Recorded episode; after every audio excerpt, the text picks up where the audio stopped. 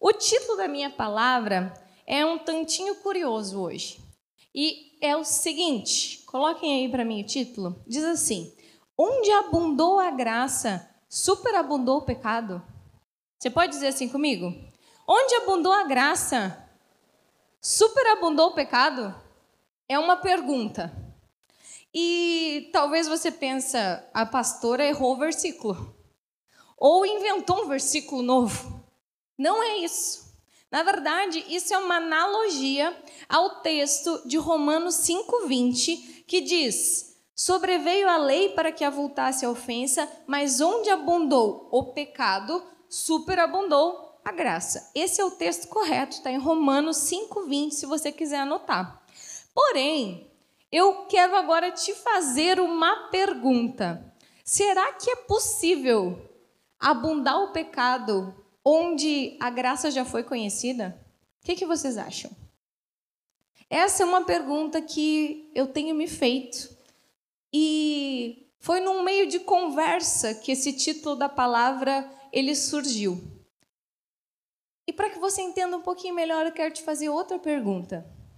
Você conhece alguém que já esteve na presença de Deus, que já foi de igreja, que conheceu a graça de Deus, que desfrutou da graça de Deus e hoje está mergulhado em uma vida pecaminosa? Tem vivido uma vida distante dos caminhos do Senhor? Eu conheço. E infelizmente muitas pessoas. E foi no meio de conversa no final do ano passado que nós estávamos conversando sobre uma pessoa muito próxima nossa, que conhecia Deus, que desfrutou da graça de Deus conosco por muito tempo e, de repente, acabou saindo dos caminhos do Senhor, se desviou e hoje tem vivido uma vida mergulhada no pecado. Então, é possível sim que o pecado abunde aonde a graça já foi conhecida.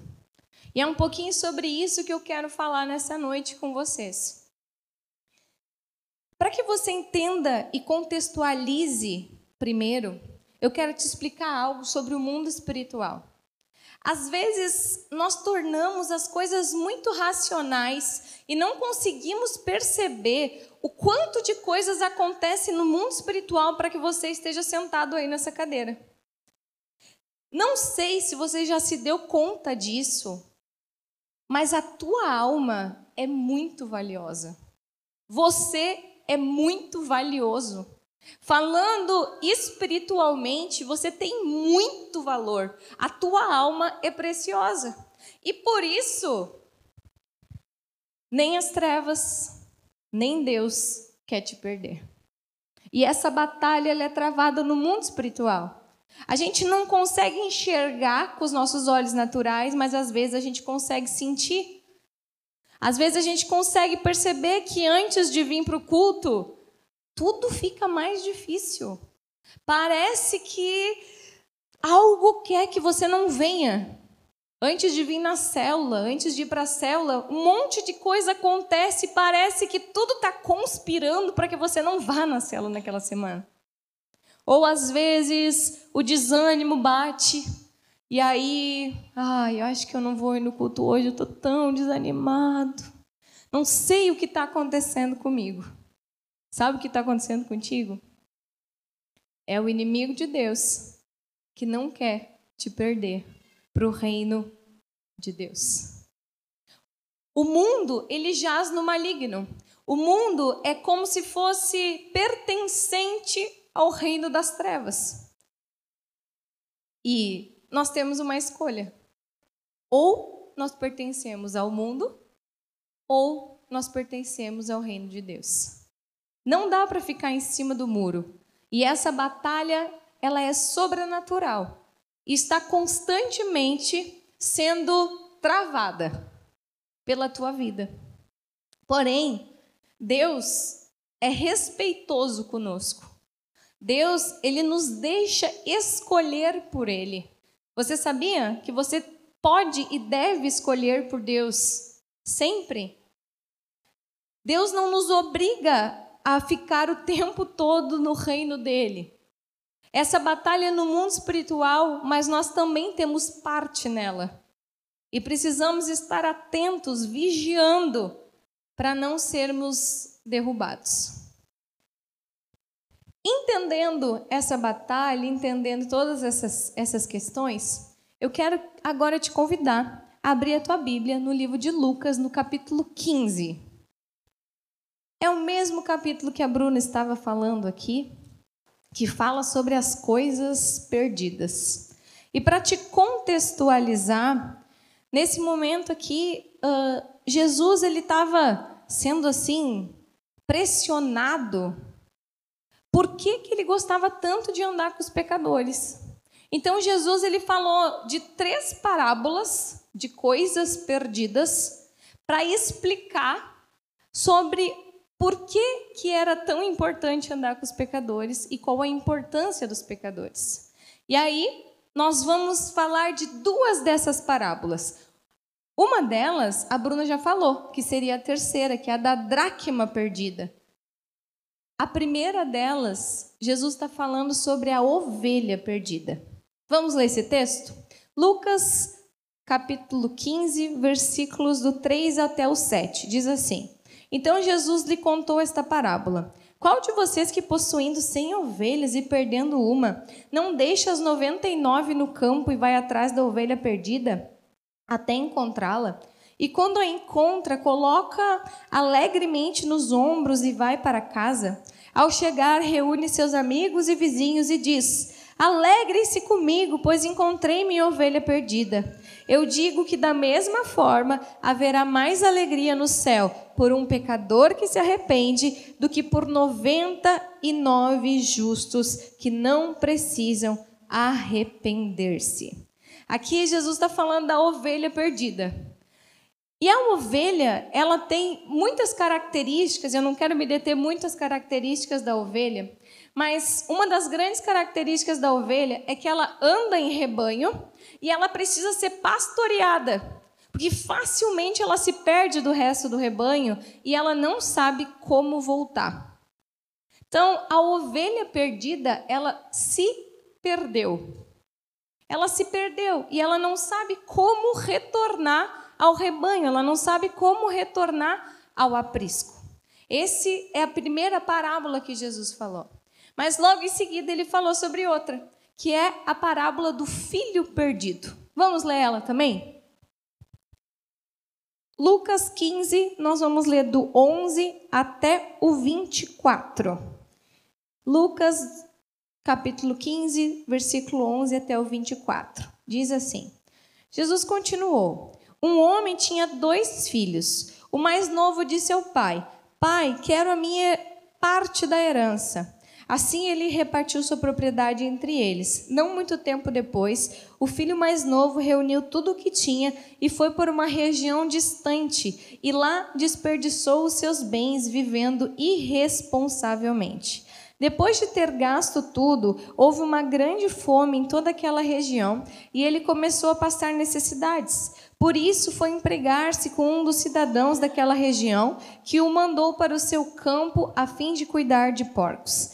Ele desejava encher o estômago com as vagens de alfarrobeira que os porcos comiam, mas ninguém lhe dava nada. Caindo em si, ele disse: Quantos empregados de meu pai têm comida de sobra e eu aqui, morrendo de fome? Eu me porei a caminho e voltarei para meu pai e lhe direi: Pai, pequei contra o céu e contra ti. Não sou mais digno de ser chamado teu filho. Trata-me como um dos teus empregados. A seguir, levantou-se e foi para o seu pai. Estando ainda longe, seu pai o viu e, cheio de compaixão, correu para seu filho e o abraçou e beijou. O filho lhe disse: Pai, pequei contra o céu e contra ti, não sou mais digno de ser chamado teu filho. Mas o pai disse aos seus servos: Depressa, tragam a melhor roupa e vistam nele, coloquem um anel em seu dedo e calçado em seus pés. Tragam um novilho gordo e matem-no. Vamos fazer uma festa e alegrar-nos, pois este meu filho estava morto e voltou à vida, estava perdido e foi achado. E começaram a festejar o seu regresso. Essa outra parábola está contando a história de um pai que tinha dois filhos e um belo dia, um dos filhos chegou e disse: Pai, eu quero a minha parte da herança para eu ir embora e fazer o que eu quiser com a minha parte da herança. Então o pai repartiu a herança e entregou para esse filho. E esse filho, ele foi embora da casa do pai, ele decidiu sair da casa do pai por conta própria e ele foi. E gastou todo o dinheiro dele irresponsavelmente. Depois de um tempo, acabando o dinheiro, ele teve que procurar um emprego. E o emprego que ele achou foi trabalhar dando comida para os porcos. E a situação dele estava tão difícil, ele estava tão no fundo do poço, que ele desejava comer a comida dos porcos. E nem a menos, ao menos a comida dos porcos ele tinha para comer, porque nem isso davam para ele. Então, ele caiu em si e decidiu voltar para a casa do pai. E a gente olha essas duas parábolas, as duas parábolas estão falando de coisas perdidas. É a ovelha perdida e o filho perdido. Porém, se nós formos analisar elas, nós podemos encontrar algumas diferenças e também algumas semelhanças. Nos dois casos, eles retornaram. Tanto a ovelha quanto o filho retornou. Porém, a forma do retorno não foi igual. A forma foi diferente. Eu quero contar uma historinha para vocês. Que certa vez, um rapaz chegou para o seu pastor e fez a seguinte pergunta: Pastor, eu tenho percebido que muitas pessoas têm saído da igreja.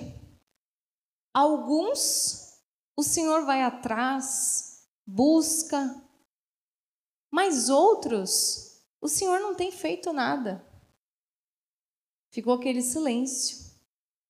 Então o pastor olhou para aquele rapaz, que era um jovem ainda, e disse: Filho, quem se perde precisa ser encontrado. Mas quem escolhe ir embora, só nos resta orar e esperar o retorno. E essa lição do pastor foi exatamente relacionada a essas duas parábolas.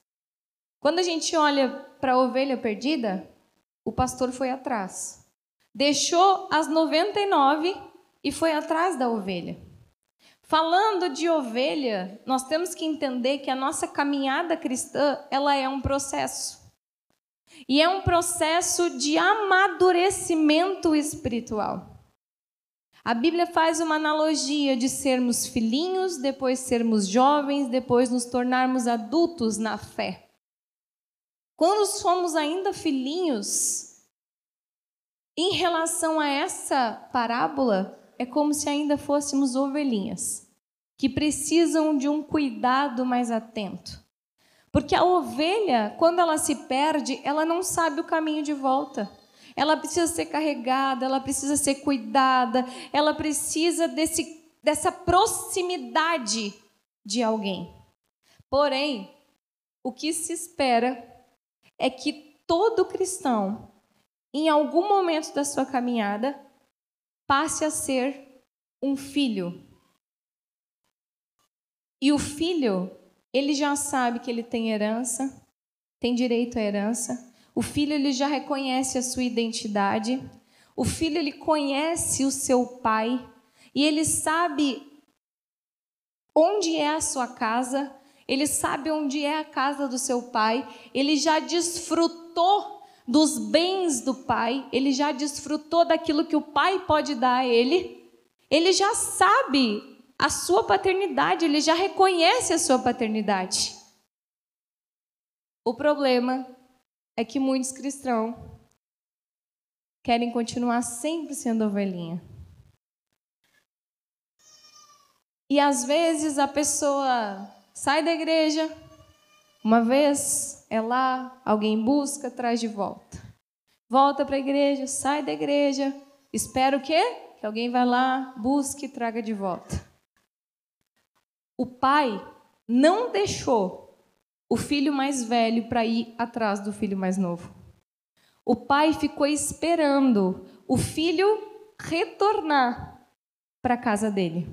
A diferença entre a ovelha e o filho é que o filho, ele sabia o caminho de volta, porque ele decidiu sair e ele saiu com as próprias pernas dele.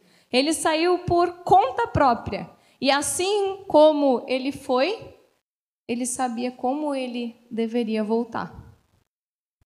E isso parece uma palavra um pouquinho forte, isso parece uma questão assim, ah, mas e agora? Como é que eu vou saber quem é que é ovelha e quem é que é filho? Filho perdido. Isso pouco importa.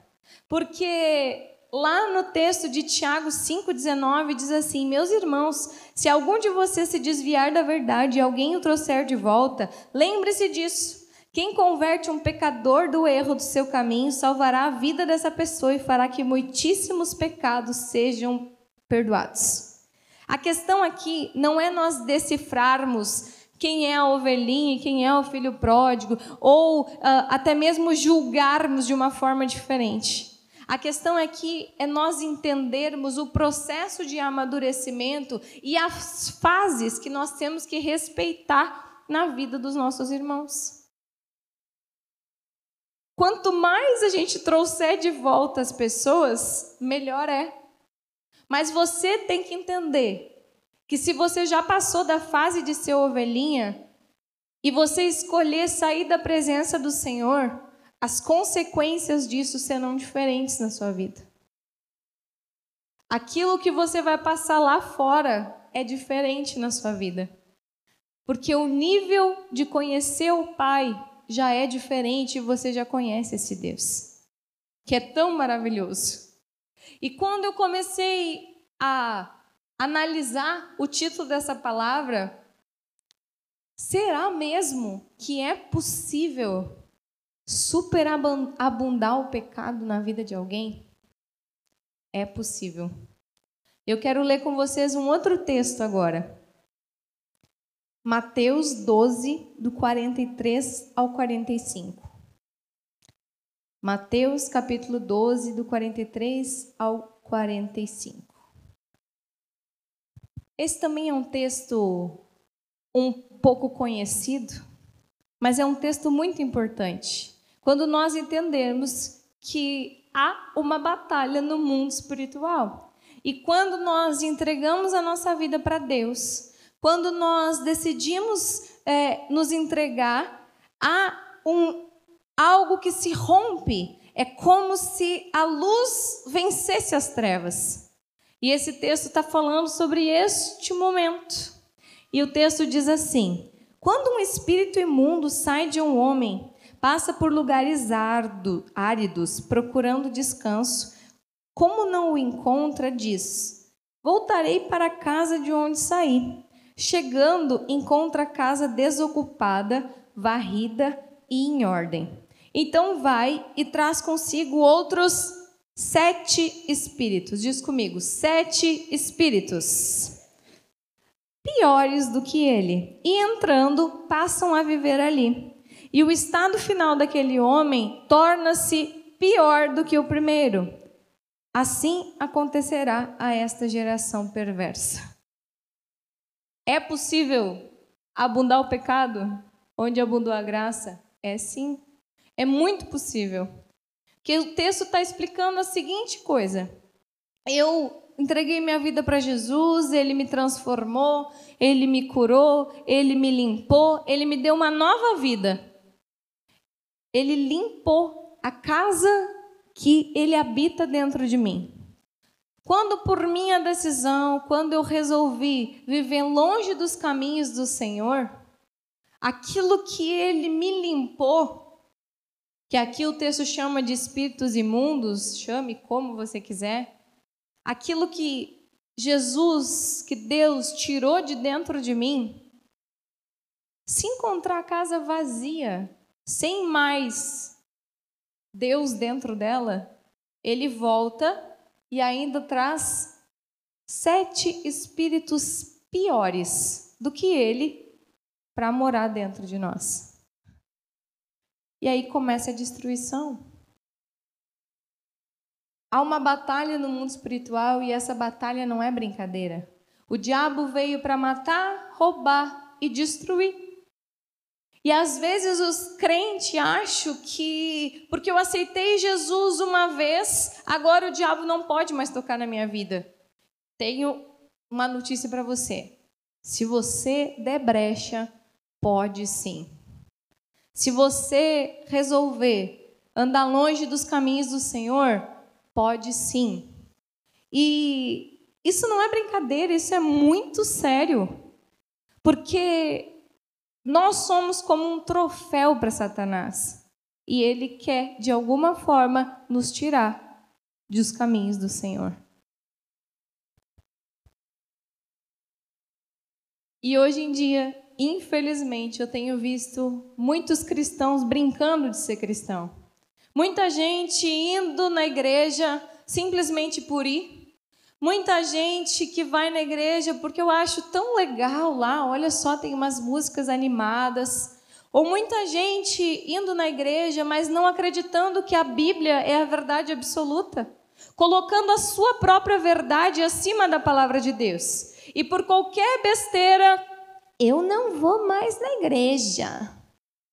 Fulaninho não me cumprimentou hoje, eu não vou mais. Tenho uma notícia para ti. Se a graça tem abundado na tua vida, cuide para que o pecado não abunde. Continue caminhando no caminho que o Senhor tem para a tua vida. Continue firme. E para a gente lembrar, eu quero deixar hoje aqui três dicas. A primeira delas está no livro de 1 Coríntios, no capítulo 10, versículo 12. 1 Coríntios, capítulo 10, versículo 12. E a gente tem que saber esse versículo na ponta da língua. Por que, que ele é tão importante? Porque a minha primeira dica é para aqueles que talvez pensaram assim: mas eu nunca saí da igreja. Eu nunca pensei em sair. E aí o texto está dizendo assim, 1 Coríntios 10, 12. Assim, Aquele que julga estar firme, cuide-se para que não caia. Tem gente que viveu a vida toda na igreja. Talvez nunca tenha falado em sair, mas lá dentro do seu coração admira muito mais as coisas do mundo e tem mais vontade de fazer as coisas do mundo do que realmente ama Deus. Tem muito crente dentro da igreja. Eu não faço porque, se, porque senão o pastor vai me xingar. Não, eu não vou fazer isso porque o meu líder de célula vai brigar comigo. Não entendeu nada, não se converteu de verdade, não entende a palavra de Deus, não entende o que é realmente amar a Deus e viver no caminho correto. E a minha dica é: cuide para que não caia. Se você tem vivido uma vida firme em Deus, se você nunca saiu dos caminhos do Senhor, não ande na beira do precipício. Não seja o crente girafa, né? Antigamente se falava muito isso. O corpo na igreja o pescoço no mundo. Esse é o crente girafa. Também tem o crente Raimundo. Vocês conhecem? Não? Crente Raimundo, um pé na igreja e outro no mundo. Entendeu? Tem muito crente que é assim, está o tempo todo andando na beirinha do precipício. A probabilidade de quem anda na beirinha do precipício é o quê? Cair. E o texto está aqui nos dando uma dica, está nos dando uma orientação. Se tu está de pé, te mantém firme, vigiando, cuidando para que você não caia. E tem um texto lá em Tiago também, não precisa abrir, eu vou ler para vocês. Tiago 1, 14 e 15 diz assim: Cada um, porém, é tentado pelo seu próprio mau desejo, sendo por este arrastado e seduzido. Então, esse desejo, tendo concebido, dá à luz o pecado, e o pecado, após ser consumado, gera a morte. Todos nós, ou quase todos nós, em nome de Jesus, alguns já venceram isso, mas nós temos uma tendência ao o que o Diego chama de uma vala comum. Sabe aquela tendência ao erro? Todos nós temos uma tendência ao erro. Se nós conhecemos a nossa fraqueza, nós sabemos qual é a nossa dificuldade, nós sabemos qual é a nossa é, facilidade em relação ao pecado nos seduzir, nós temos que andar bem longe disso. Resistir ao diabo e ele fugirá de vós. Tem gente que quer abraçar o diabo. Tem crente que quer andar lado a lado se achando fortão. Não é isso que a Bíblia nos ensina. Anda longe, resiste a ele e ele vai fugir. Não seja bobo de andar pertinho daquela vala que você sabe que você pode ser seduzido por ali. Aquele que é alcoólatra, não queira ter um bar, por exemplo. A tendência que você vai cair novamente naquele vício é muito grande. Bem como qualquer outra vala que seja a nossa dificuldade de vencer aquilo que é difícil para nós. Entenda que a minha vala não é a mesma sua. A minha dificuldade não é a mesma sua se tratando de pecado. Mas entenda que o pecado nos separa de Deus.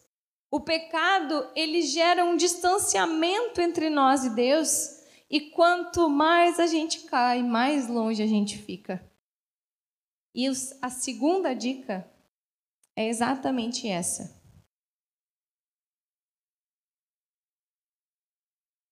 É muito difícil voltar. É muito difícil voltar. Precisa ter muita coragem. E eu vou contar um exemplo que pode parecer bobo, mas talvez muitos vão me entender. Alguém já foi um tempo na academia e depois deixou de ir? Já aconteceu isso com vocês? Aí tu começa assim, ó. Eu só vou ficar essa semana sem ir. Aí aquela semana se torna um mês. Aí aquela semana se torna dois meses. E quando tu vê, tu nunca mais foi. Eu estou tentando voltar para academia já faz uns dois meses. Estava bem direitinho no ano passado, focada nos meus treinos. E aí caí num erro de tirar férias da academia. Fui para as férias. Quando eu retornei de férias, ah, eu acho que hoje eu não vou porque eu vou ficar muito dolorida. Acho que também amanhã eu também não vou porque olha só porque eu tenho isso, porque eu tenho aquilo. Aí fui um dia. No outro dia eu caminhava assim, minhas pernas não aguentavam de tanta dor. Galera entende aí, né? Quem treinou já alguma vez entende o que é a dor da academia. Tá difícil. Tá muito difícil voltar. Tá difícil voltar para academia. Imagina só voltar para casa do pai.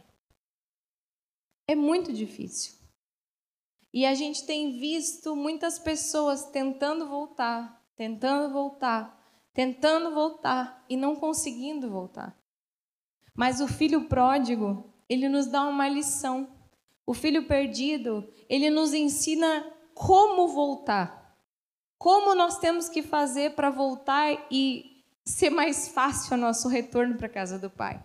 E nós vamos voltar agora no texto do filho pródigo, lá Lucas 15, nós vamos ler do versículo 17 até o 20. E nós vamos extrair daí, desse trechinho, que é o retorno, quando ele resolve voltar para a casa do Pai, algumas dicas para aqueles que têm tentado voltar e não têm conseguido. Para aqueles que têm tentado e está muito difícil. Vamos tentar aprender com o filho pródigo agora como que a gente volta. E o texto diz assim, Lucas 15, 17 ao 20. Caindo em si, diz comigo, caindo em si, ele disse: Quantos empregados de meu pai têm comida de sobra? Diz comigo assim, ó. E eu aqui, morrendo de fome. Agora vocês vão repetir comigo só algumas partes, peraí. Eu me porei a caminho e voltarei para o meu pai. Diz assim: Voltarei para o meu pai. E lhe direi: Pai, pequei contra o céu e contra ti. Não sou mais digno de ser chamado teu filho. Trata-me como um dos teus empregados. A seguir, levantou-se e foi para o seu pai. Diz assim: levantou-se. Aqui, desses três versículos, que é quando ele resolve voltar para a casa do pai, nós aprendemos como deve ser o caminho de volta. E a primeira coisa que ele nos ensina é que em algum momento nós temos que cair em si. Quem está longe do Pai, inicialmente é festa. Deus já curou, já limpou, já transformou. Você já pegou uma parte da tua herança, você já pegou um pouco das bênçãos do Senhor. E aí é tudo festa, é tudo alegria. Se pecado fosse bom, ou melhor, se pecado fosse ruim, as pessoas não pecavam tanto. Se a gente for olhar inicialmente para nossa carne, o pecado ele é bom, é prazeroso. Mas se nós formos olhar para o nosso espírito, para a nossa alma, o pecado ele nos afasta de Deus. E nós precisamos ter essa consciência. Então a primeira coisa que nós temos que fazer é cair em si. É olhar e dizer o que que eu estou fazendo da minha vida. Eu preciso voltar para a casa do meu pai. Olha como está a minha situação hoje, olha como, como eu estou vivendo hoje, eu preciso voltar. Segunda coisa, diz ali, e eu aqui, é reconhecer aonde eu estou. Conseguir enxergar de uma forma externa como eu tenho vivido e onde que eu estou naquele momento. Ele percebeu que ele vivia na casa do pai como herdeiro, como o filho mais novo, como aquele que tinha um lugar para dormir, uma cama quentinha. Ele tinha tantas coisas, tantas vantagens na casa do pai. E ele teve que reconhecer que agora ele estava longe, que ele estava distante e que ele precisava percorrer o caminho de volta. Depois ele teve que decidir a voltar. Voltarei para a casa do meu pai. Ele sabia o caminho. Ele sabia para onde ele tinha que voltar. E deixa eu te dizer, a casa do pai não necessariamente é a igreja de onde você saiu. A casa do pai é onde você encontra Deus de verdade. Eu não tenho problema nenhum com cristãos que resolvem ir para outra igreja que vai ser mais útil, que vai servir a Deus em outro lugar. Eu mesma já mudei de cidade e fui de uma igreja a outra, não tem problema. A minha dificuldade é de compreender aqueles que dizem que conheceram a Deus, que conhecem a graça do Senhor e simplesmente decidem viver longe desse Deus. Para isso, a gente precisa dizer: eu preciso voltar para a casa do meu pai. Depois ele teve que passar por mais um processo. E esse, com certeza, foi o processo mais difícil. Reconhecer que errou. E ele disse: Pai, pequei contra o céu e contra ti. Eu estava errado. Eu errei. E isso é muito difícil. Porque quebrar o orgulho é a coisa mais difícil que tem, principalmente para nós gaúchos. Porque a gente tem orgulho do nosso orgulho. Já viu um gaúcho dizendo Tem orgulho do nosso orgulho, orgulho do Rio Grande do Sul, orgulho de ser gaúcho. Mas a gente não percebe que isso faz parte da nossa cultura e nós precisamos lutar contra isso. O orgulho não nos leva para lugar de bênção. Bem pelo contrário, o orgulho muitas vezes nos atrapalha de conseguir perceber aquilo que é a vontade de Deus para a nossa vida. Para voltar para a casa do Pai, tem que reconhecer o erro e tem que quebrar o orgulho. E nesse processo de volta, o filho pródigo, ele não tinha ninguém para ajudar ele. Mas nos dias de hoje, trazendo para nossa realidade, se você por algum momento foi ou tem sido um filho perdido, um filho que decidiu viver longe do pai, você tem muitos irmãos que podem te ajudar nessa volta. que podem orar, que podem estar contigo, que podem travar essa batalha junto com você. Porque, como eu disse, a dica é sobre não ser fácil a volta. Mas eu também quero te dar a dica que você tem gente para estar te ajudando nesse caminho. Tem gente para te ajudar a voltar para esse lugar tão precioso que é a casa do teu pai. E uma das tentativas de Satanás contra essas pessoas é quando a pessoa já está fraca, o diabo começa a acusar ela. Não tem mais lugar para ti, tu não é mais merecedor disso, tu se tornou simplesmente um pecador. Não acredite naquilo que Satanás pode te dizer. Isso é mentira. Porque tem uma coisa em comum entre as duas histórias. E a terceira dica. E a terceira dica em comum é que tanto na história da ovelha perdida, quanto na história do filho pródigo, quando eles chegam, quando eles retornam, quando eles estão de volta, há uma grande festa. Não importa se você chegou hoje aqui e você decidir viver uma vida com Deus, entregar a tua vida para Jesus, há uma festa nos céus. E também tem que ter festa nesse lugar. Não importa se você foi a ovelha perdida que precisou ser traga de volta nos ombros, se alguém ainda esta semana foi lá na tua casa e diz: Vem, Deus está te chamando, vem, tu precisa retornar. E tu hoje tem sentido como a ovelha perdida que sentou aqui nesse lugar para me ouvir? Ou não, também não importa. Se você foi como o filho pródigo que em algum momento da tua vida te afastou de Deus com as tuas próprias perninhas e teve que passar ou está passando por esse processo de ter que voltar para Deus, também por uma decisão com as tuas próprias perninhas. A festa no céu. Há sempre festa quando qualquer pecador se arrepende do seu caminho e decide andar no caminho do Senhor para a sua vida. Amém? Essa é o ponto em comum e é a última dica. Nunca deixe que ninguém diga que você será julgado, que não é mais o teu lugar, que você não tem mais espaço ou qualquer coisa parecida com isso.